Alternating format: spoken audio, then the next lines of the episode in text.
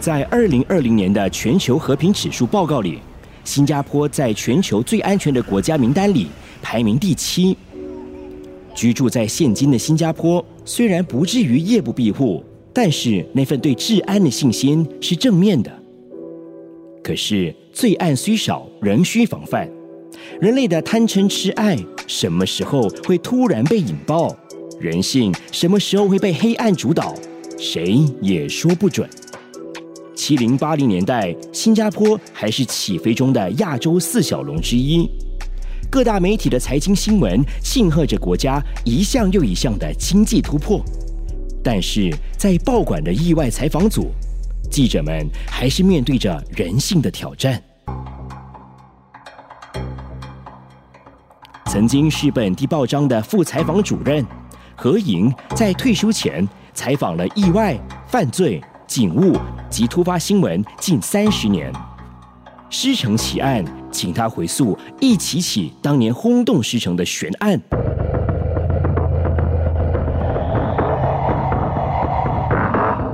这期的狮城奇案，何莹将讲述一起任何一个有恻隐之心的人听了都于心不忍的集体命案。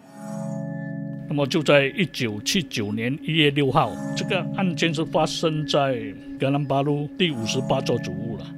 这起案件被新加坡的警方形容是历来最残酷的一起案件，因为四个受害者啊，那么都是无辜的小孩，四兄妹，最小的女孩只有五岁，那么最大的男孩呢，也不过十岁，四个孩子叠在一起，一个叠一个，全部都是血肉模糊。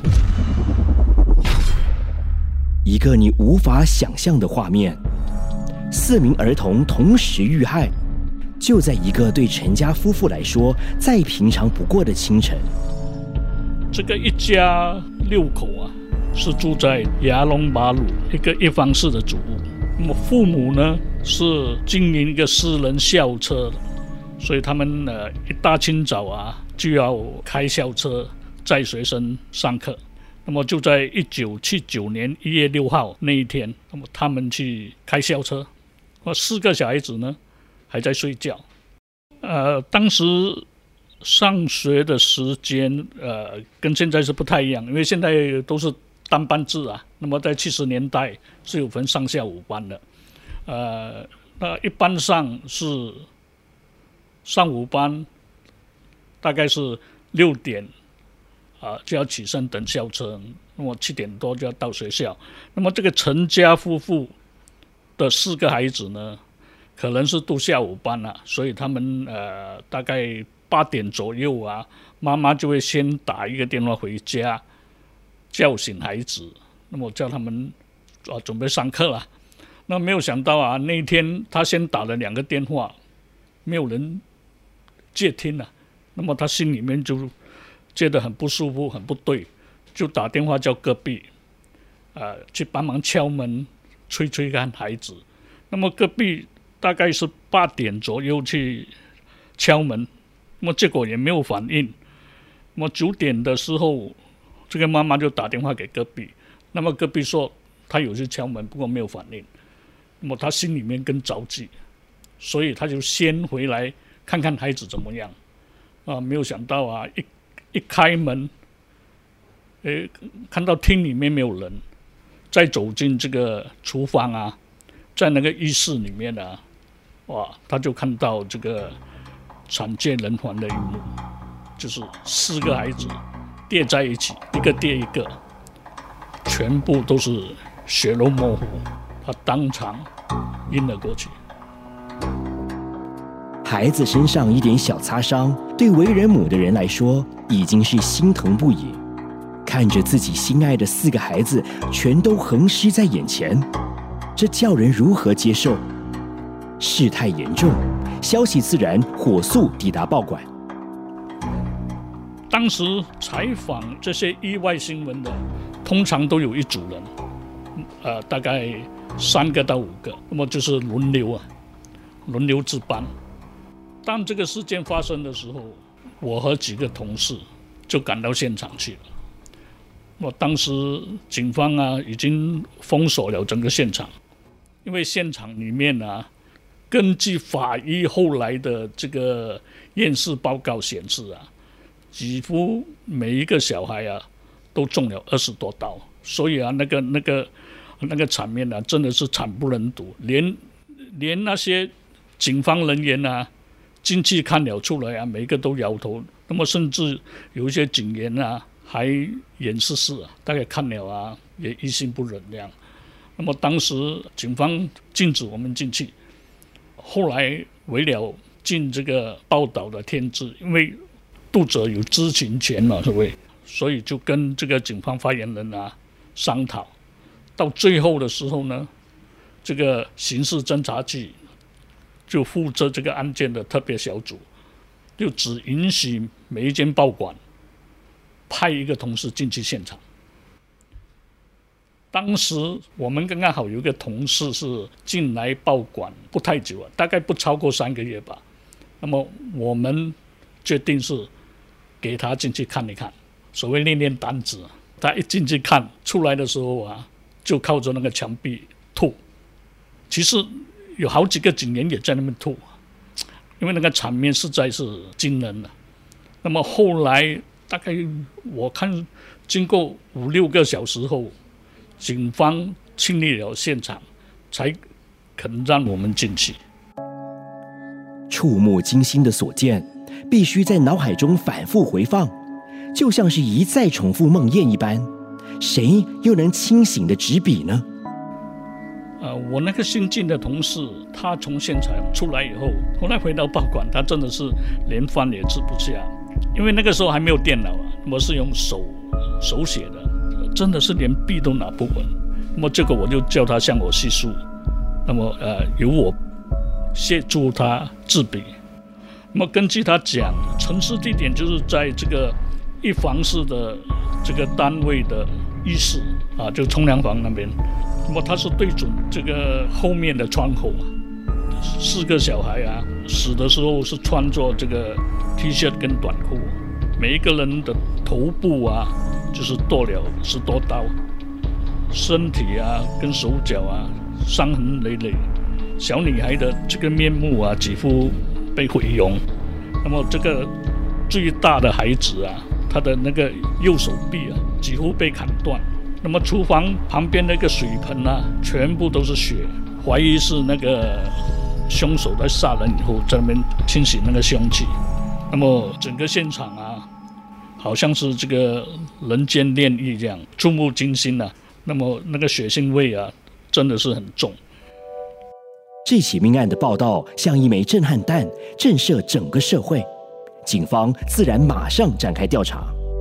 过后了，就是他们呃，警方撤出以后，那么我本身有到现场去看一看，就是没有什么凌乱的干净的，客厅倒是没有什么，那么只有一个小桌子。那么上面还有书包啊、文具啊，那么可见当时这些小孩应该是刚刚起身就遇害，因为啊，他的那个文件跟书包啊，都好像没有动过这样，所以啊，警方最初的时候啊，也是怀疑说，这个凶手啊，应该是这些小孩认识的人。这个案件是由这个。刑事侦查局的呃，他们叫做特别罪案调查组啊，那么其实就是呃专门调查谋杀案啊、绑票案的这个重大罪案的。那么英文的这个短称叫做 SIS 啊。因为现场我刚才讲的现场没有这个破门行窃的这个迹象，那而这个四个小孩子的身上所中的刀伤啊，那么根据法医推断呢，是一把菜刀啊。那么刚刚好厨房啊，有把菜刀不见，所以警方怀疑啊，菜刀是凶器啦。做一些寸土搜查，那么在主屋附近找，结果也找不到了。那么警方也有想到说，那个所谓凶手，这四个小孩子熟悉的人啊，因为没有挣扎啊、打斗的这个迹象。如果是假定是认识的人，那么这个人是谁呢？因为外人来讲啊，不太可能把四个小孩子一下子把他们吵醒，外人是不大可能的，除非是相熟的人啊。那么他们看到熟人才会开门给对方进来，没有弄乱那个场面啊。那么至于这个熟人呢，是怎样的一个人呢？针对这个案件，警方当然是从多个角度来推断。那么他们首先推断的就是说，这个凶手啊，可能是陈家四个小兄妹熟悉的人呐。不过他们也不排除这个凶手啊，用复制的钥匙啊开门呐，那么然后把这个陈家四兄妹啊，注意的从睡梦中叫醒，带到厨房后面的浴室，一个一个加以杀害了。那么最后是。在那个水盆那边清洗染血的双手跟凶器啊，那么以便呃销毁证据跟这个指纹啊。那么警方做了这个假定的推断，也有可能是这个凶手在下手时啊惊醒了小孩，于是就杀他们灭口。那么干案后啊又匆匆忙忙的逃啊，那么来不及收缩屋内的财物了。可是呢，你要一下子把四个小孩惊醒的可能性又不大，除非当时的小孩已经醒了。但是为什么没有一个喊叫呢？是不是这个左邻右舍没有听到呢？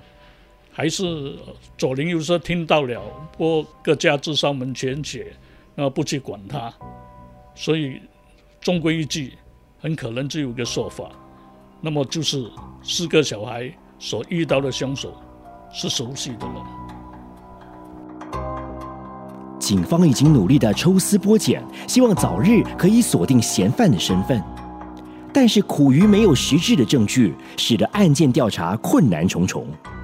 警方没有明确的调查方向，社会大众却倒是议论纷纷。这个案件发生以后啊，当然是轰轰动了整个社会了。因为在这个之前呢，呃，新加坡建国啊这样久以来啊，从来没有发生过四个小孩子一起被杀的案件，所以啊，社会人士啊感到义愤填膺啊，那么纷纷谴责这个凶手啊草菅人命。当时的报章跟跟这个其他的媒体也有做一些跟进的报道了。那么在这个期间呢，不少的读者。就打电话到报馆啊，或者电台啊，就纷纷指责这个凶手的残酷了。那么他们也积极希望啊，这个警方早日破案啊。而且啊，最主要的是说，新加坡的治安啊，那个时候已经开始走向比较稳定了。那忽然间发生这样的事情，尤其是家里有小孩子的人啊，更加担心了。当时，呃，哦，不少读者，那么除了打电话，也有写信到这个报馆的啦。那么当然有很多传闻啊，那么他们是说，呃，有些说是涉及到一些钱财问题啊，私人的这个恩怨的问题啊。警方啊，老实讲，呃，是面对很多的这个压力了。那么他们就是真的是把各报啊。所报道的一些推断，跟收到的一些所谓爆料的电话，那么注意分析了。这个老实讲啊，实际的证据是不多了。那不过呃，陈家夫妇啊，跟这个警方啊，开始受到很多干扰了，就是这些传闻的干扰。当时的警方还透过当时的文化部，当时我们有个文化部交代报馆跟这个。电台啊，不要再根据一些没有这个实实质证据的传闻啊，做出报道了，因为呃，这样会干扰这个警方的工作了。那么，即使后来八十年代中期啊，大坝窑有发生过一个杀通案，那么就是呃，一个女孩跟一个马来男孩被杀，那么当时。有抓到凶手啊，那么那个凶手，我相信很多读者都懂。那么他是 Adian Lim 啊，哦，那么他跟他的情妇，跟他的第二任妻子啊，就是为了寄生啊，把两个小孩子杀掉，拿他们的血来祭神。那么即使这宗案件那么轰动，也没有像这个视同被杀的案件那样，引起很多传闻。警方在查这宗案件的时候，有传问了左邻右舍跟附近啊，那么大概前后有百多个人啊。曾经有一个人说，他在凶杀案对面的主屋啊，好像有看到一个男子啊，拿着一把刀在砍一个小孩。不过他他不大肯定是不是那个单位了。警方叫他出来呃给口供的时候啊，那么他也讲不出一个所以然啊。那么警方当然是针对这样重大案件呢，又通过这个报章啊，那么一请这个目击者提供呃线报了。那么有个的士司机啊，看到以后啊，就说在案发的当天上午八点啊，他开这个的士啊，路过这个主屋不远，在这个格兰巴路第九十六座主屋的时候，这个案件是发生在格兰巴路第五十八座主屋了。所以他是开的士经过第九十六座主屋的时候啊，载了一个二十多岁的男子。那么这个男子呢，左边的身子啊，血迹斑斑啊，那裤头啊露出一把东西啊，他说好像是刀子啊。那么他这个的士到了劳民大街的时候啊，这个男子啊就喊停了。那么给了车资以后啊，匆匆离去了。那过后，警方有根据这个线索追查，就查到一个马来西亚男子。那么这马来西亚男子是住在这个凶杀案现场的附近，跟这一家人也相当熟。那么跟呃这几个小孩也蛮熟悉，所以警方就扣留他，扣留了两个星期啊，一直盘问他，不过找不到证据，那么只好放他了。那么过后呢？这个男的好像搬家，那么也有人说他回了马来西亚，所以就不了了之了。那么呃过后呢，警方也有通过马来西亚去找这个人了，不过始终没有下文没有嫌凶，没有线索，有的只是道听途说，杂音四起。这起案件终究要进入下一个阶段。一直到一九八五年了，就是六年后，这个案件提上这个验尸庭去审讯了。因为一般上有死者、有受害人啊，验尸庭呢都要查出他们的死亡的原因呐。当然，这四个小孩子死亡的原因就是被谋杀，被具体谋杀。那么验尸官就是判决这个是先案，就是。还找不到凶手，就是到一九八五年还找不到凶凶手。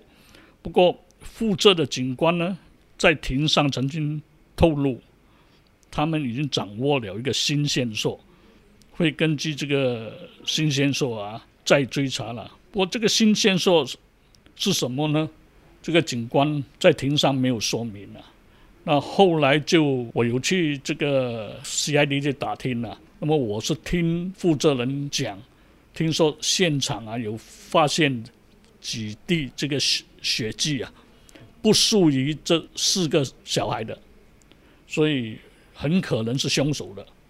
问题是说，你发现可疑的血迹是谁的血迹呢？那么除非说那个人的血血迹啊有在这个罪犯的档案室里面留底，哦，不然也是无从查起啊。所以这个到现在为止已经四十多年了，还是凶手还是找不到。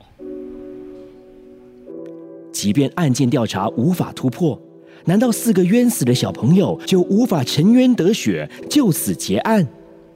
呃，一般上对于先案，新加坡的法律没有所谓失效的日期，就是一个人犯法，不无论他逃到这个天涯海角，他只要一回来新加坡。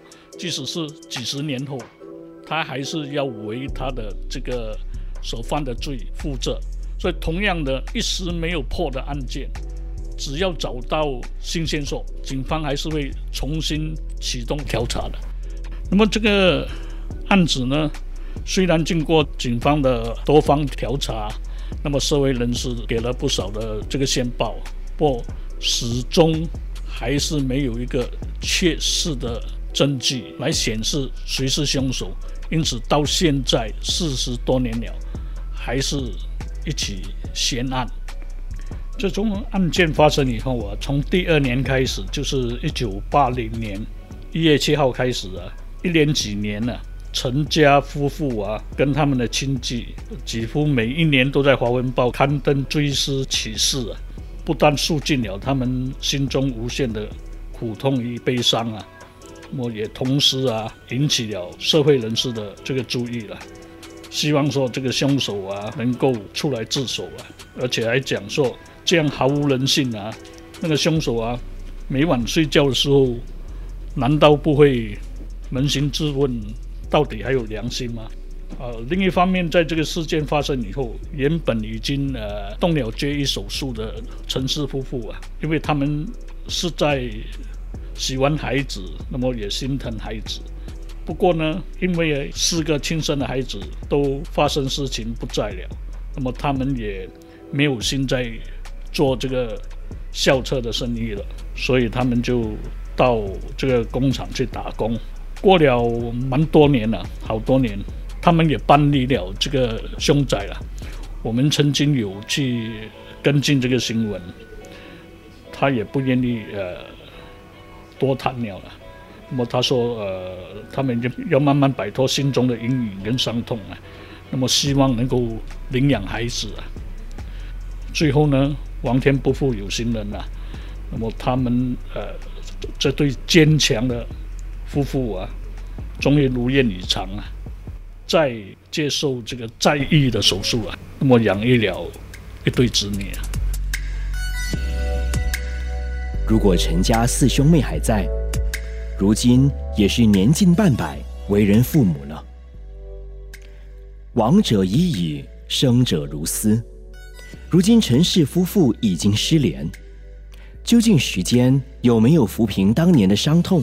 已经无从考究，而逍遥法外的冷血暴徒，只希望他永远受到良心的谴责。呃，这个案件就到这边为止。那么，如果是真的是大家有很可靠的线索，不妨可以打这个警方的热线通知警方啊。